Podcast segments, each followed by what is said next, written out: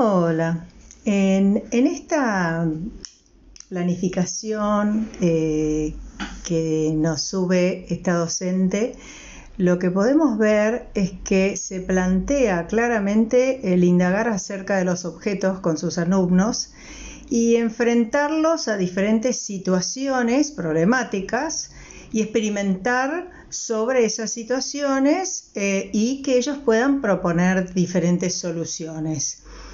Eh, genera un una buena proceso de aprendizaje en sus alumnos eh, a partir de muy buenas preguntas.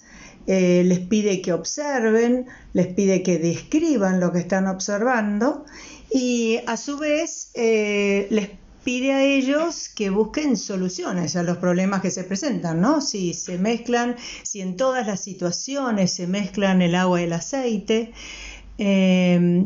se plantea en una situación en que hay muchos chicos eh, intentando ser vistos y, participar, hay, muy buena participación de todos los, niños y las niñas que están presentes.